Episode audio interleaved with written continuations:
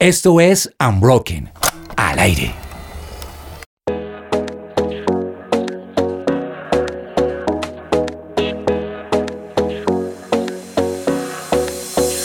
Y llega una emisión especial del magazine de Unbroken con gente de lujo en esta mesa, aquí en vivo y también pues eh, desde Chia City.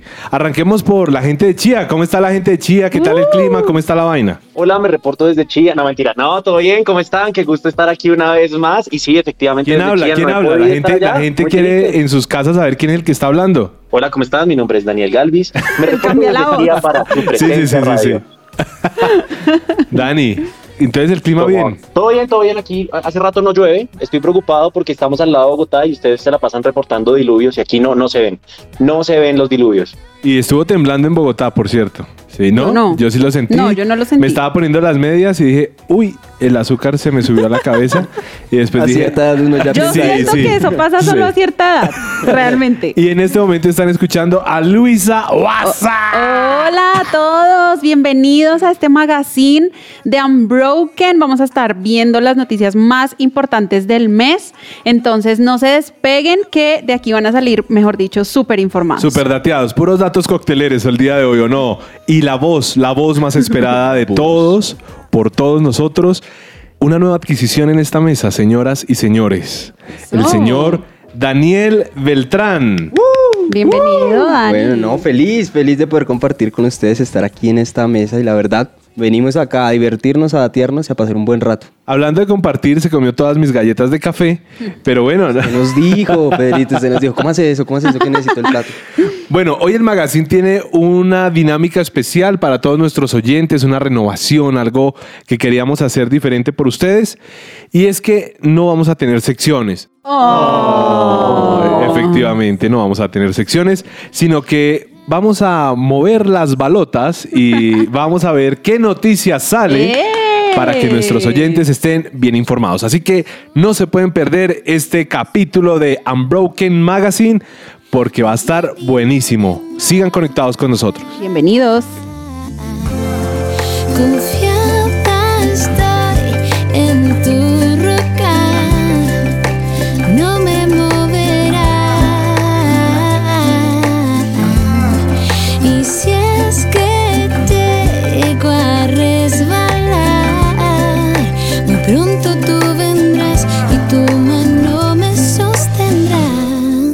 Su presencia radio. Y todos en esta mesa están súper preparados para ver qué nos depara la ruleta el día de hoy o la balotera o lo que sea que Germán tenga listo allí en el máster. Y ruede maestro. La mancho. Noticia saldrá de qué quieren saber. Y justo sale una noticia nacional hablando acerca de las declaraciones de Otoniel, que era un, bueno, un jefe paramilitar y pues un narcotraficante realmente. El asunto es que él quiso pedir pista eh, en la JEP porque quiso hablar o quiere hablar acerca de cómo ha estado involucrado en el conflicto armado colombiano.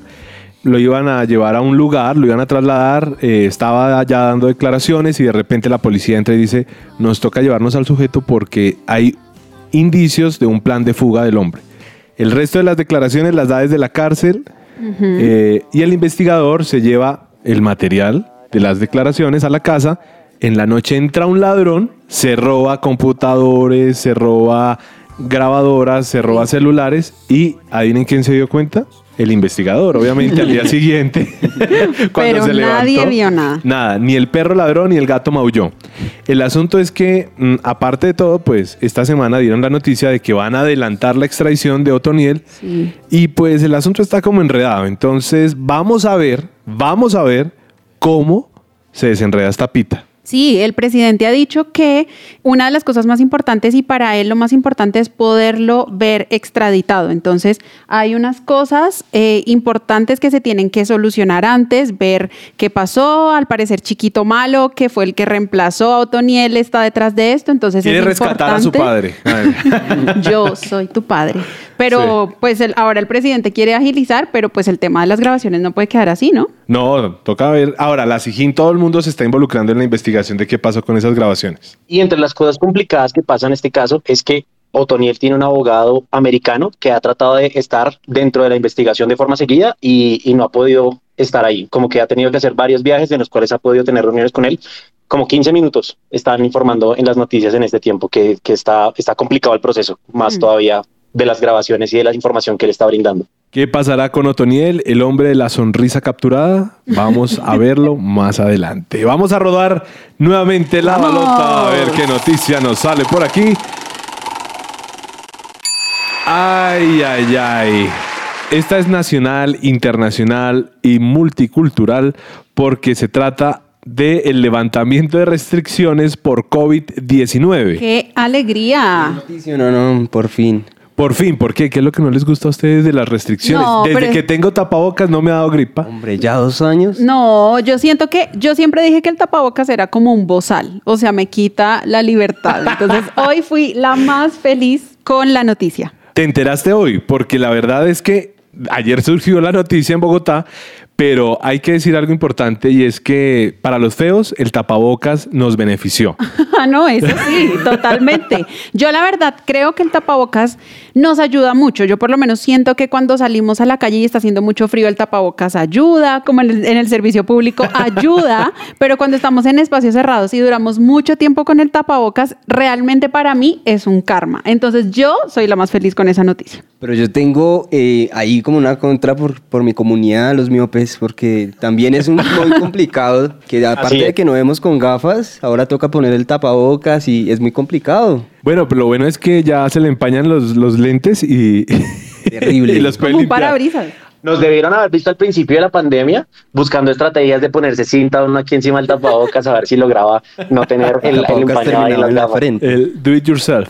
Ahora, lo importante también es que lo que dicen las autoridades es que esto aplica para aquellos, aquellas ciudades ¿En que tienen cierto porcentaje en Colombia El exacto, 70%. de personas vacunadas. Pero quiero que escuchen la alegría de la alcaldesa Claudia López. Al fin, después de habernos cuidado, después de haber superado el cuarto pico de la pandemia, después de llegar al 94% de vacunación en Bogotá, no más tapabocas en espacios abiertos. Gracias, Bogotá.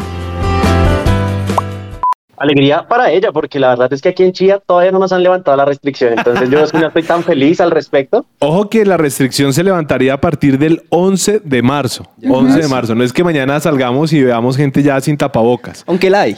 Ya la hay, ya la Ya hay. la hay, es cierto. Ya hay muchos eh, que se creen gringos y andan por la calle sin tapabocas y muchos que lo tienen de bufanda desde el principio de la pandemia. Entonces, Y, hablando de, de creerse gringos, esta noticia no solamente va para Colombia en este momento, sino esto es una ola de países que ya empezaron a tomar estas decisiones. Obviamente está Estados Unidos entre los primeros, está Alemania, está Paraguay, eh, pues dentro de nuestro Latinoamérica, ¿no? También tenemos eh, noticias alrededor en Chile, pero están hablando de que no son medidas necesariamente obligatorias de como, bueno, si, si usted quiere seguir utilizando el tapabocas, pues puede hacerlo, no hay ningún problema. Solamente como siéntase libre de no hacerlo si ya quiere empezar a quitarse el tapabocas. Luisa dice que ella lo seguiría usando con todo el gusto del mundo. No, no, Pedrito, por favor, no me hagas esto con los oyentes. Lo que yo pienso es que debemos también ser muy responsables porque el no usar el tapabocas se puede volver una costumbre y acordémonos que solamente cuando estamos en espacios abiertos, cuando entremos a la casa o cuando entremos a la oficina o cuando estemos en el servicio público,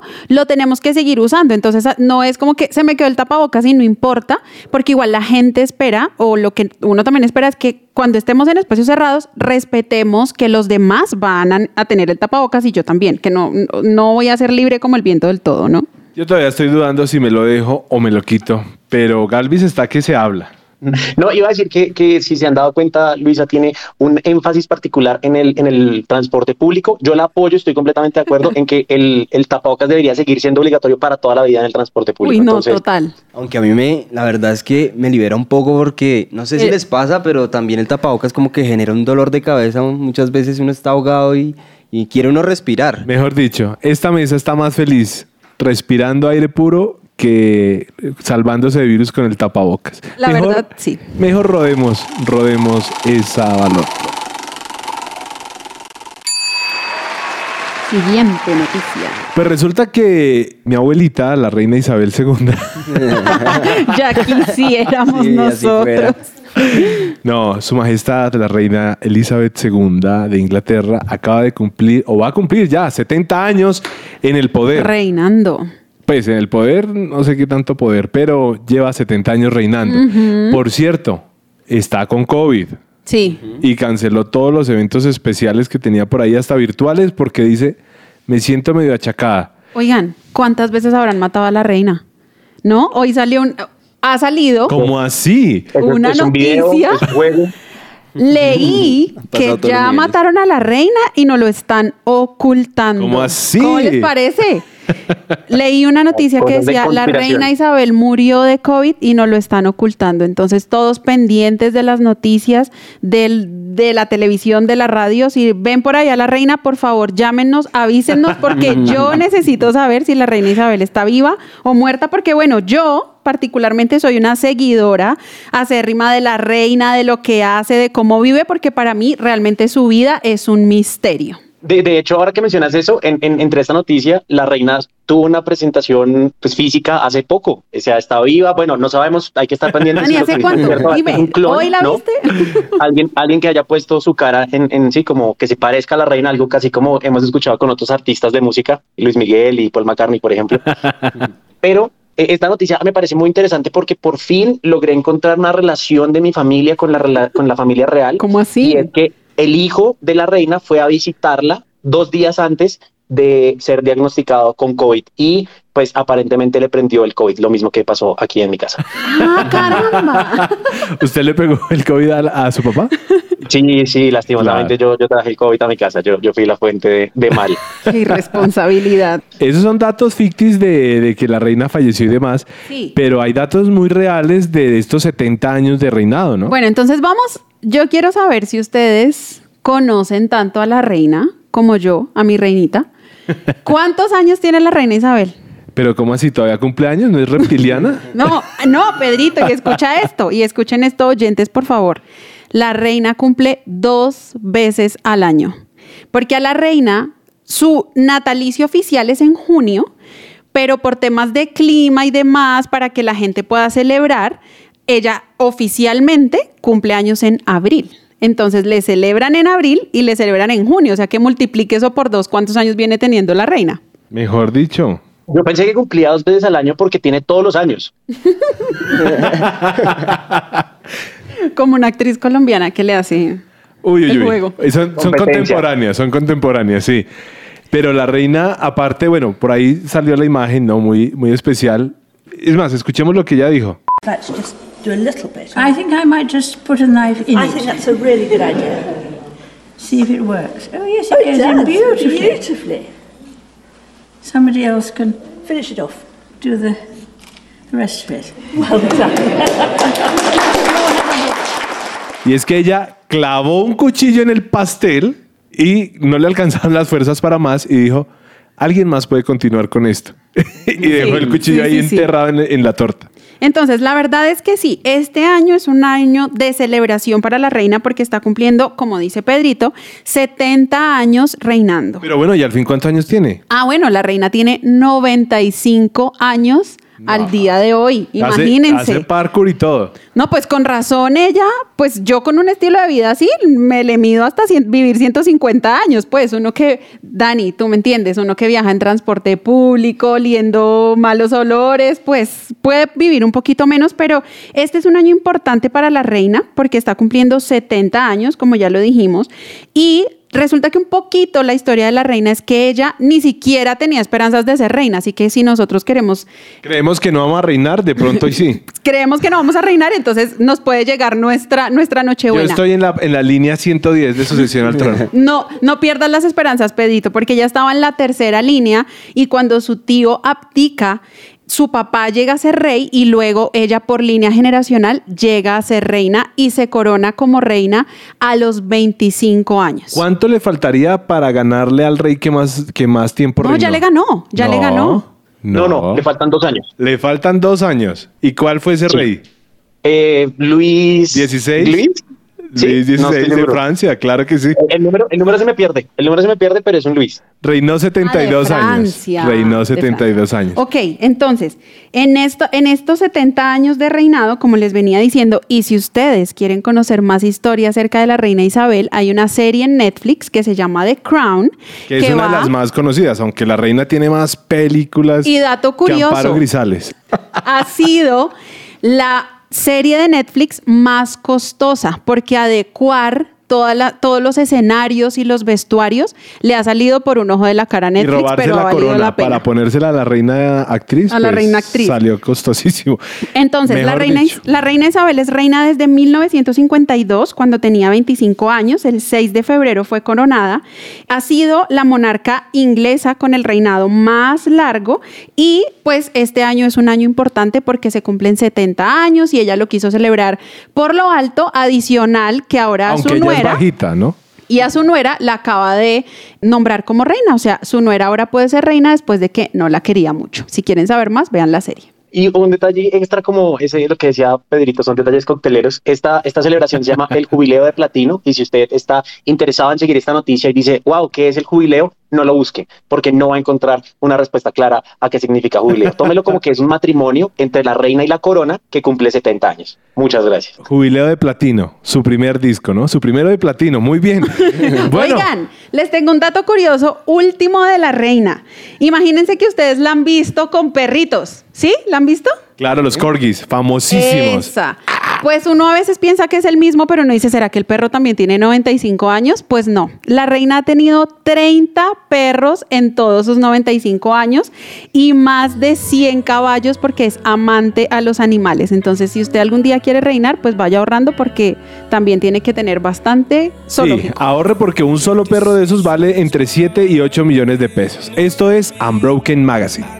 ¿Ustedes habían escuchado el término transhumanismo?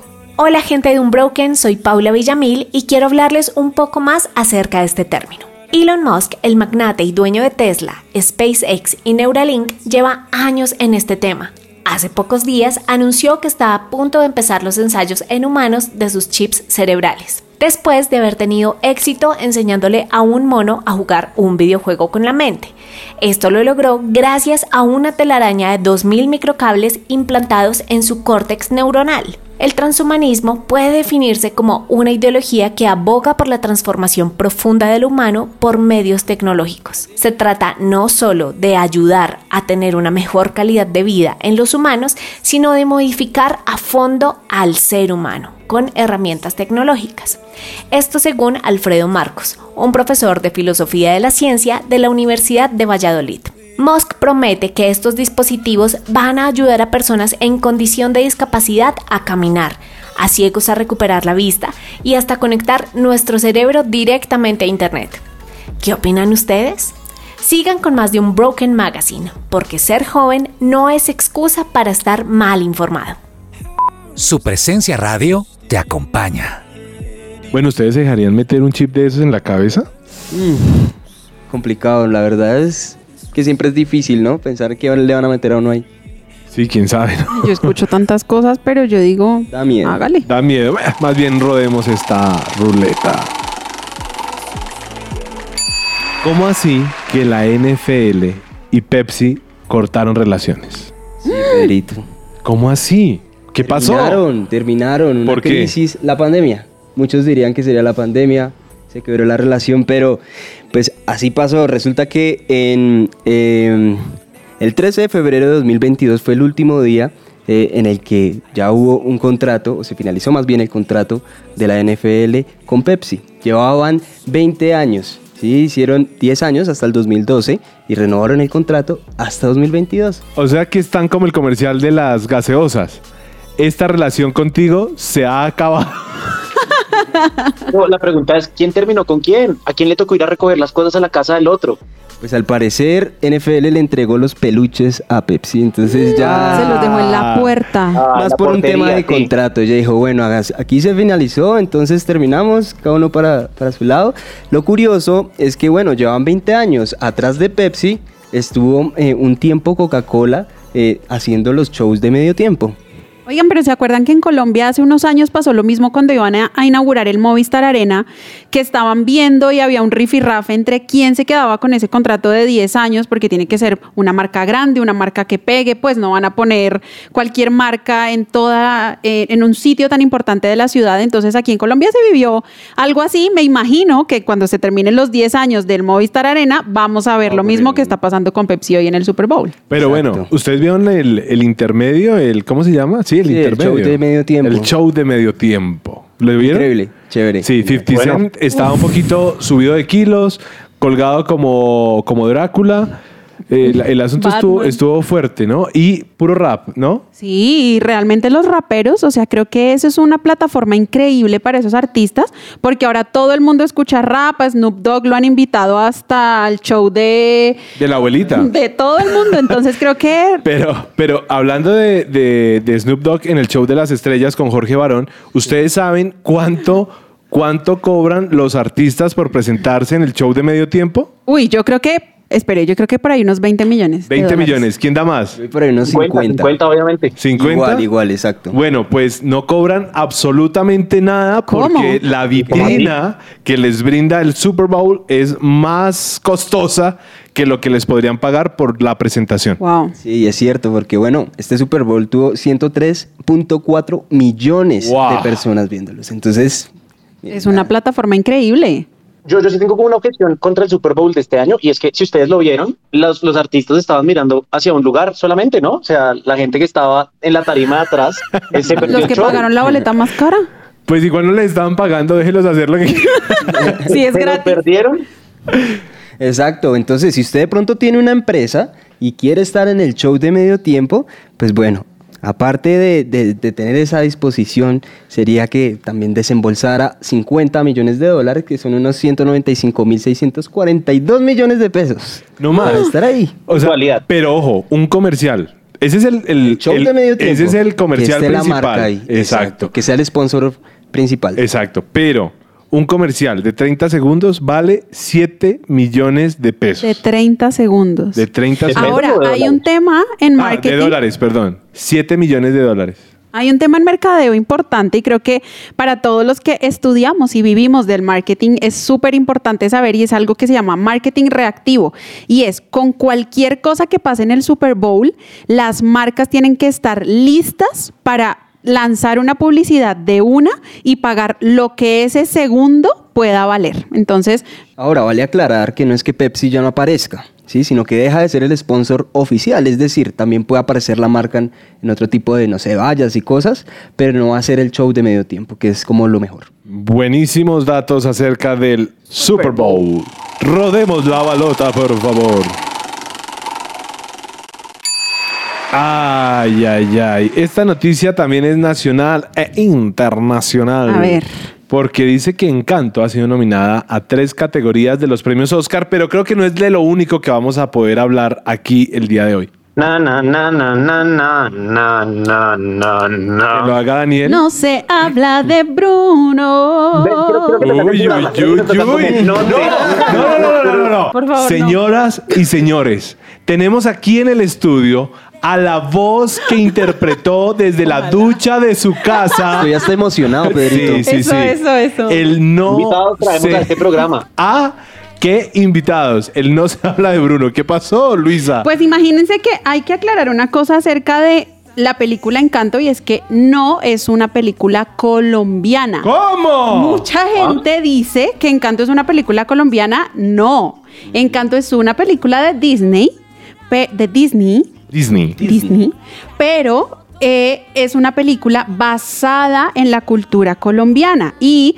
como muchos de nosotros sabemos, porque esto es una noticia súper popular y fue el noticionón de febrero, Encanto tiene tres nominaciones al Oscar este año. ¿Pueden creerlo? ¿Cuáles son? ¿Oscar Albeiro? Además de Oscar Albeiro, que es la cuarta, tenemos nominación a Mejor Película Animada, nominación a Mejor Canción Original por Dos Oruguitas, que la canta, ¿quién? Yatra. Sebastián Yatra, que es un, un cantante colombiano. Ya y traje pan. La, la tercera nominación es por mejor banda sonora.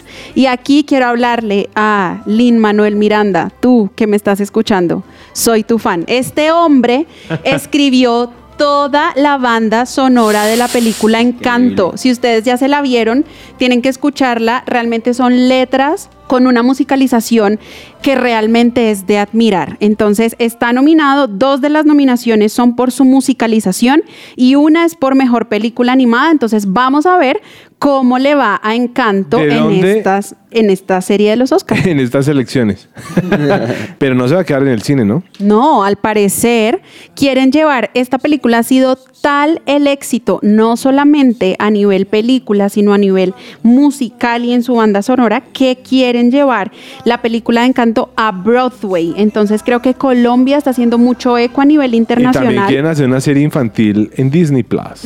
Y quieren hacer una segunda parte, entonces. Hay otra cosa muy interesante, como siguiendo lo de, lo de la musicalización de, Lin Manuel Miranda, y es que si de pronto usted es un fanático de la música y le gusta hacer este estudio de, cómo funcionan, pues como todas las cosas alrededor de esto, la película se puede contar sola a partir de la música, ni siquiera la letra de las canciones. O sea, él, él diseñó unos sistemas muy particulares para poder llevar a las personas a sentir a través de los ritmos lo que estaba pasando en la película. Eso me parece que es una obra de arte especial de Lin Manuel Miranda. Este man es un genio.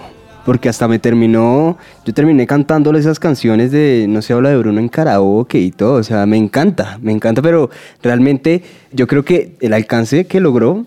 Oigan, interesante Sí. porque todos dicen, todos mencionan, no se habla de Bruno, no se habla de Bruno, y la verdad es que no se habla de Bruno ni siquiera en los Oscar porque la canción no está nominada a un premio Oscar, aunque estuvo en, en el puesto número uno de los Billboard. Pero todo Exacto. tiene una razón de ser, Pedrito. Y ¿Por esto qué? pasó porque cuando se hicieron las nominaciones a los Oscar, ellos pensaron, ellos me refiero a Disney, que la canción más popular de Encanto iba a ser Dos Oruguitas. Y luego, por TikTok, esta canción de No se habla de Bruno se hace viral y se dan cuenta que gusta mucho más No se habla de Bruno, pero dicho en palabras de Lin Manuel Miranda, fue falta de olfato. Perfecto. Y rueda la balota, don Germán, o no, la ruleta. Se acercan las elecciones al país y esto está buenísimo. Se han presentado hechos rarísimos, es decir, algo que en unas, en unas elecciones súper atípicas porque dijeron, solitos no nos podemos ir porque ninguno va a ganar. Entonces hagamos alianzas. Arranca una que es el pacto histórico en la que solamente está Petro prácticamente porque, o sea, es quién va a ser la fórmula vicepresidente. O sea, alguien se le midió a Petro y, y, pues realmente Petro ni siquiera entre ellos quiere sacar su vicepresidente. Entonces ahí no hay nada que hacer. Eh, hubo un pequeño conflicto con Francia Márquez y ella dijo, igual yo sigo aquí firme en el pacto histórico. Entonces ahí está el primer grupo. El segundo grupo es la coalición de Centro Esperanza, en la que está eh, el exdirector de los Andes, el señor Alejandro Gaviria, y al que se quiso. Entonces ellos dijeron: hay muchos tipos, dejemos entrar a una mujer. ¿Qué mujer podría revitalizar este equipo? Y dicen: metamos a la colombiana más colombiana del mundo. Por favor, que pase Ingrid, Ingrid Betancourt. Betancourt. Y en el primer debate los hizo quedar como una Como un chancleta. Entonces ya se estaban arrepintiendo de haber dejado entrar a Ingrid Betancourt. Más adelante vamos a hablar otro poquito de ella. Y luego viene el equipo por Colombia, que es un grupo de señores ya veteranos que quieren aportarle algo al país, pero ahora se llaman así, ¿no? Porque empezaron con el coalición de la experiencia. Sin embargo, como toda coalición, tiene una peca y el asunto fue que el señor Char fue encharcado por las declaraciones Por una relación amorosa. extramatrimonial de Una la novela. señora Ay, total, total, Daniel. Una novela. Una novela. Aida Merlano dijo, ajá, es que él y yo éramos pareja. Y publicó unas imágenes, una- unos screenshots en su celular diciendo, te amo Eh, todo por ti. No, el hombre era, Mis ojos lloran por el ti. hombre era bastante intenso, según, según las imágenes que vimos. Un A poquito. mí, la verdad, Alex, de todos estos personajes que están aquí, Alex Char es mi favorito. No como candidato presidencial, sino de la historia que está pasando. La Sí, o sea, novela. yo- La no- ay, le Sí, gustó sí. ese de, chisme. de este, de este novelón. O sea, Alex, Alex es, es mi favorito sin lugar a dudas porque digo, o sea, si este man ganara, Junior, tu papá, olímpica en cada Y, gor- y gorras para todos. Gózalo, Y curramba. gorras para todos, así es.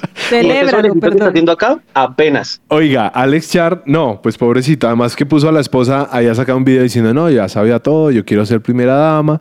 Y en fin, muchas, muchas cosas, además que surgen más temas, ¿no? Porque una familia se mezcla con otra, compra y venta de votos, y hay algo curioso, y es que Alex Char no ha ido a charlar en ningún, en ningún debate. El tipo solamente se quiere echar una siesta en su casa. Tal cual. Ahora, Pedrito, a mí me parece importante algo eh, para nuestros oyentes y para nosotros en la mesa, que recordemos las fechas de las elecciones 2022 en Colombia, porque realmente para nosotros el votar es un derecho y debemos ejercerlo. sí. Exacto. Luego no le podemos echar la culpa a nadie. Entonces, recordemos, el 29 de mayo son nuestras elecciones a presidente, son las elecciones presidenciales. Pero el 13 de marzo tenemos las elecciones al Senado y Cámara. Entonces son dos jornadas en las que activamente debemos participar. Ojo, el 13 de marzo no solamente Senado y Cámara, sino también escoger a los candidatos de las coaliciones que acabamos de mencionar. Exactamente. Y hay un dato curioso o una persona especial que no hemos mencionado, el señor Rodolfo Hernández, Hernández. un señor un poco mayor, ingeniero, empresario. Y de hecho, miren lo que pasó esta semana cuando lo estaban grabando y no supo que era el bichada. Para el bichado, ¿eso qué? El departamento del Bichada. ¿Y cuál es la capital? ¿Pero cuál es la capital? Puerto Carreño. Ah, bueno. Para Puerto Carreño, en el Bichada, un saludo muy especial. Invitarlos a que me acompañen en la próxima elección, 29 de mayo. Entréguenle la chequera a Rodolfo Hernández. No los voy a defraudar. Entonces, y aparte cierra el video diciendo, voten por mí. Entonces el asunto Entrega está, la chequera. está A mí me complicado. parece que deberían haber una, debería haber un pedazo donde se le pregunta a los candidatos, los 32, iba a decir los 12 departamentos, ¿no? Vamos, Vamos, candidatos, vamos, vamos. vamos. Yo, con, con este dato, yo debería ser presidente. O sea, yo tengo la misma, la misma capacidad que muchos candidatos que hay 12 departamentos en nuestro país. Déjeme decirles que para mí Rodolfo es mi favorito, no por todo, sino en verdad es mi TikToker favorito. Yo lo veo, veo sus videos y me encanta. Me encanta sea, como un señor TikTok. mayor, sí, que puede ser mi abuelo, me puede divertir tanto.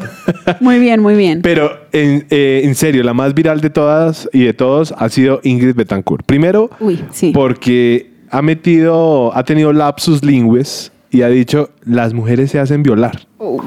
Denso. Sí, diciendo. Y lo dijo, lo repitió, lo volvió a decir y después cuando todo el mundo se le fue encima dijo, ay, perdón, es que yo manejo varios idiomas. Sí, se me mezclan los Se idiomas. me en mezclan la los mente. idiomas. Pero también fue viral cuando dijo en, en un canal muy reconocido aquí en Colombia, di- le dicen, ¿usted con quién haría alianza? Y dice, bueno, no haría ali- alianza con ninguno que tenga maquinaria, pero usted, señorita periodista, ayúdeme. Entonces dice, por ejemplo, no haría alianza con ninguno que tenga maquinarias. Exacto. Señorita periodista, por favor, ayúdeme. Eh, ¿El señor Zuluaga tiene maquinaria? Y la periodista. Y el país, ¿no? Yo creo que todo el país hizo cara de. ¿What?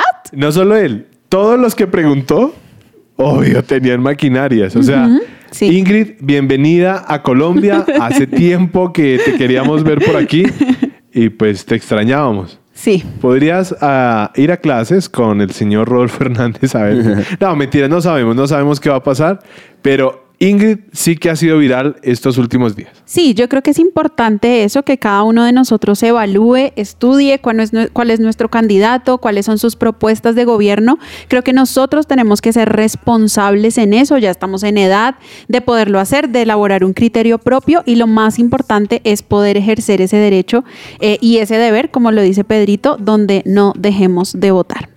Hola gente de Unbroken, soy Cristian y mi nota viral es acerca de la visita de Shimon Hayut o también llamado el estafador de Tinder a Colombia, quien se realizó un tratamiento dental que se estima superó los 12 millones de pesos con equipos de última tecnología en menos de 48 horas y el cual nunca pagó. La clínica afectada con experiencia atendiendo artistas, reinas de belleza y extranjeros nunca sospecharon de su cliente, quien decía ser un multimillonario empresario de diamantes, el cual pidió pagar su deuda por Apple Apple Pay, método que en su momento no estaba habilitado en Colombia y por eso acordó que sus asesores realizarían el pago posteriormente.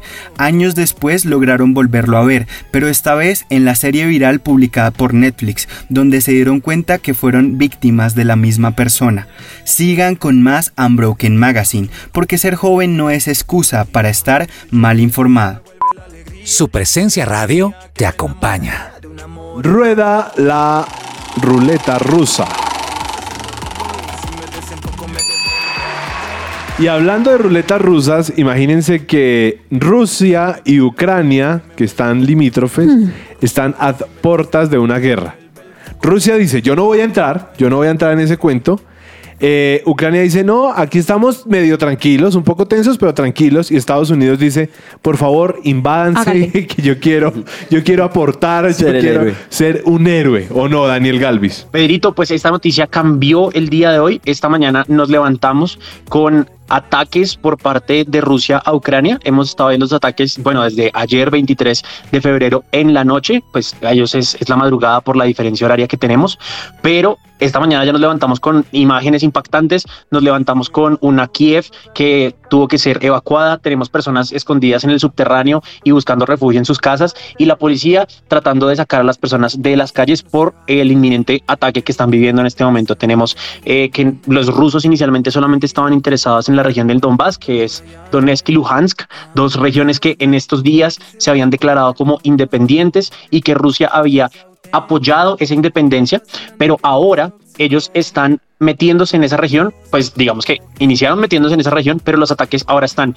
eh, el día de hoy vimos ataques en el sur de Ucrania, en el norte, a través de la frontera con Bielorrusia, que apoya a Rusia en esta decisión que está tomando, y tenemos pues claramente el ataque a través de las regiones en el este de Donetsk y Sí, Luhansk. Es cierto, es cierto. Y es impresionante ver cómo los primeros objetivos, bueno, el asunto fue que se estuvo complicando para Rusia la entrada de, de tanques de guerra a la zona de, de- de- Ajá, correcto.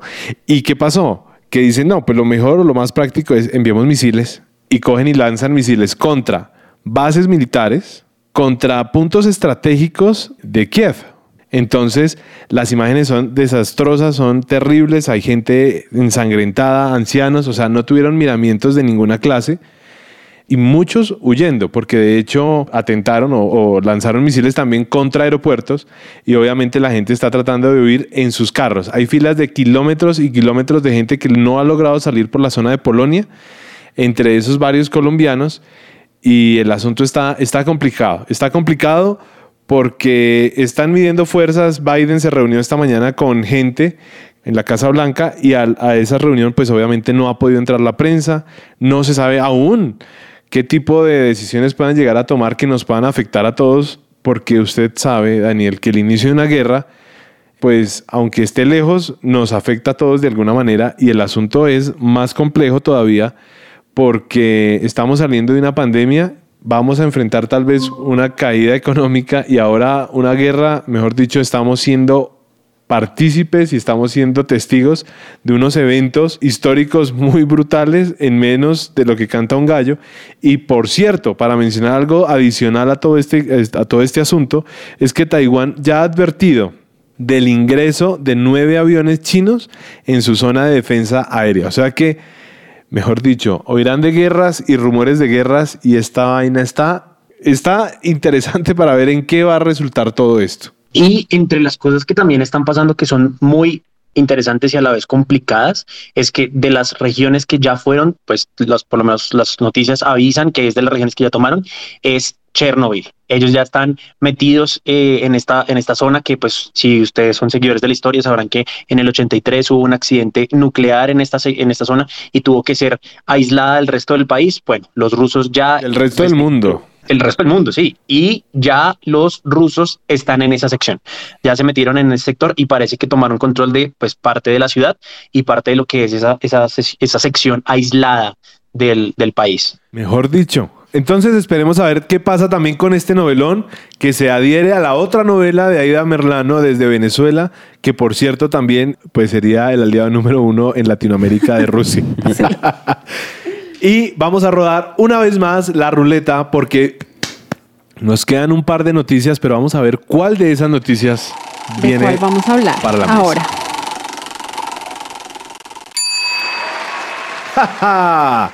La noticia deportiva del mes de febrero que nos tuvo a todos en vilo, preocupados, angustiados, orando más de la cuenta, porque el señor Egan Bernal venía como un tiro y que y quedó estampado en un bus. De hecho, hay fotos de él caminando todavía con la placa del bus en la camiseta. Así es, Pedrito. El pasado 24 de enero, Egan y su equipo salían a hacer un entrenamiento en una prueba contrarreloj. Que esto lo que trata es como de ir un punto a un punto en, en, el, men- en el menor tiempo posible. Y para esto ellos hacen una técnica que es como eh, agacharse, agachar la cabeza y así tener una posición aerodinámica como para, que, para correr más velocidad. Entonces, él estaba en eso y resulta que tuvo la mala suerte de que un bus municipal estaba ahí parqueado y se estampó como de. ¡Pah! Durísimo. Que a 65 kilómetros por hora. Eso es muchísimo. Eso te iba a preguntar, ¿a cuánta velocidad iba? Porque eso es casi un carro. Sí, el man estaba disparado y esto dejó a Egan con una fractura de fémur derecho, fractura de rótula derecha, fractura de vértebras, trauma torácico, ocho costillas rotas y hasta un pulmón perforado. No, tremendo. Ahora, él dice que no, yo la verdad lo admiro mucho porque él nunca se desmayó en todo este proceso, jamás. Y él, él dijo, me falta como el aire, pero ya pues fue por el golpazo, ahorita vuelve el aire. Y cinco minutos después dice, no puedo respirar y pedía ayuda Sí. para el dolor, fue, fue tremendo, la verdad. Después de este reporte médico, hasta llegaban a decir que eh, había 95% de probabilidades de que quedara parapléjico. Wow, Parapléjico. Sería el fin de su carrera, ¿no? Exacto. Creo que una segunda oportunidad para Egan. De hecho, en estos días estuve recorriendo esa ruta por donde Egan se accidentó. Sí, a esa Y- misma velocidad. Sí, no, no, en carro, en carro.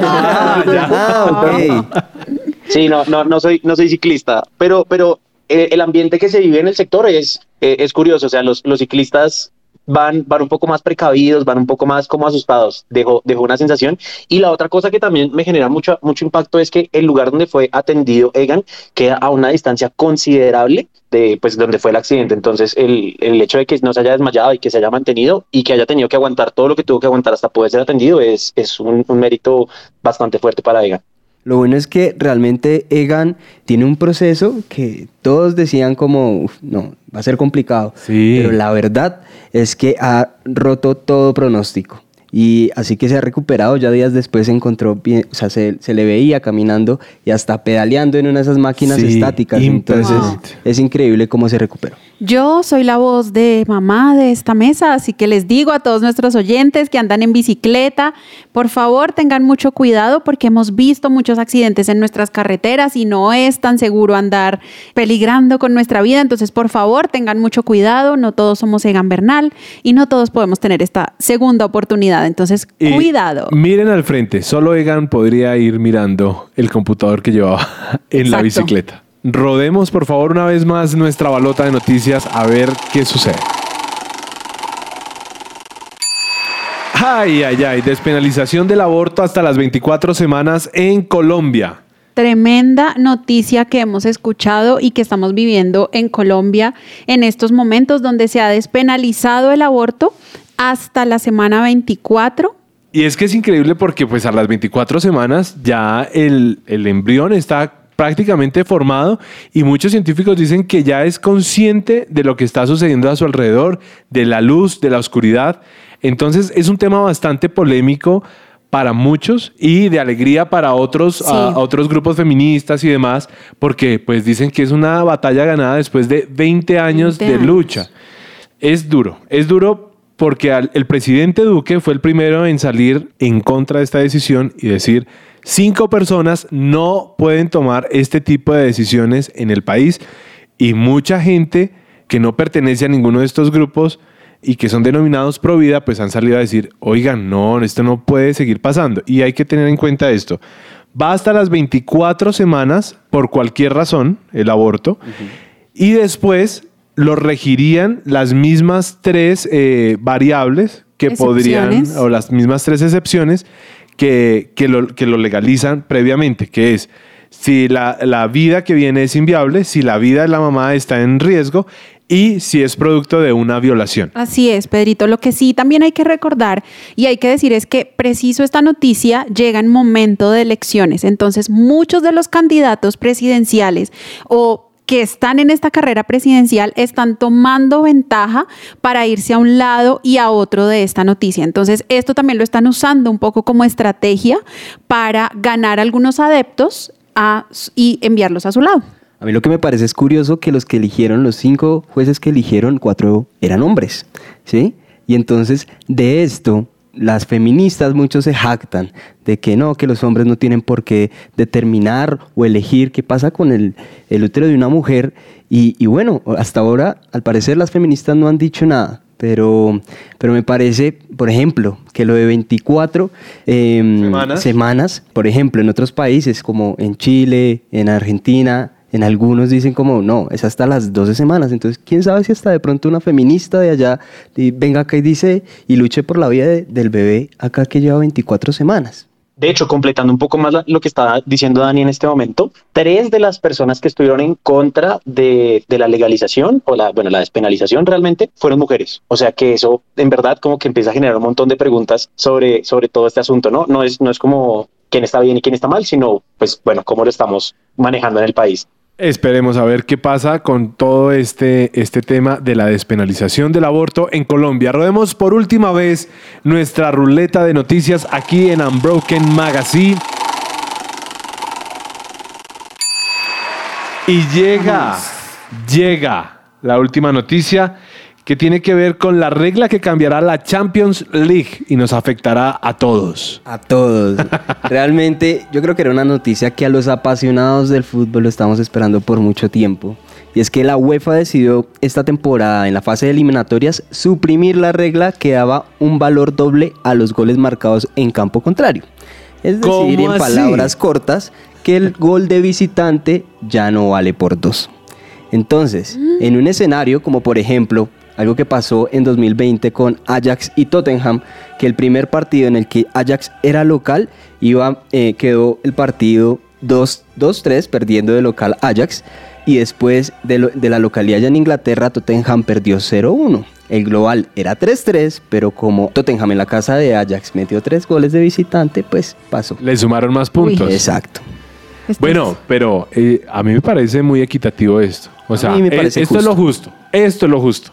Yo la verdad soy hincha, no voy a decir de qué equipos, pero soy hincha de equipos que habitualmente pasan por este tipo de reglas y la verdad es que estoy preocupado. O sea, yo, yo he estado dándole fuerza a las Champions muchas veces porque logremos ese, ese puntico de oro que se hace ahí, en, ese golecito de oro, perdón, que se hace eh, en, en campo visitante para poder pasar. Y, y lo he visto varias veces y, y me duele, me duele saber que, que esa regla está desapareciendo en este momento. Pero vean que, mire, esto viene desde 1969, ¿sí? Y se creó para evitar eh, tiempos más largos, es decir, que no se fueran a, te- a tiempos extras o que llegaran a penales, con el argumento de que eh, se alargaba excesivamente el tiempo del juego y esto afectaba las programaciones de cadenas de televisión, de radio, que transmitían este encuentro y, hasta los mismos Como jugadores. todo es un negocio. Exacto. Mejor dicho, qué bueno, para mí, qué bueno que hayan cambiado esta regla. Bueno, señores, esto fue Unbroken Magazine con una mesa de lujo, con una nueva forma de traer noticias y bueno, contentos de estar con ustedes. Escúchenos el próximo mes y no olviden, no olviden seguirnos en nuestras redes sociales y escucharnos en SoundCloud y Spotify. Porque ser joven no, es, una excusa, para estar mal Mal informados. Muy bien. Chao.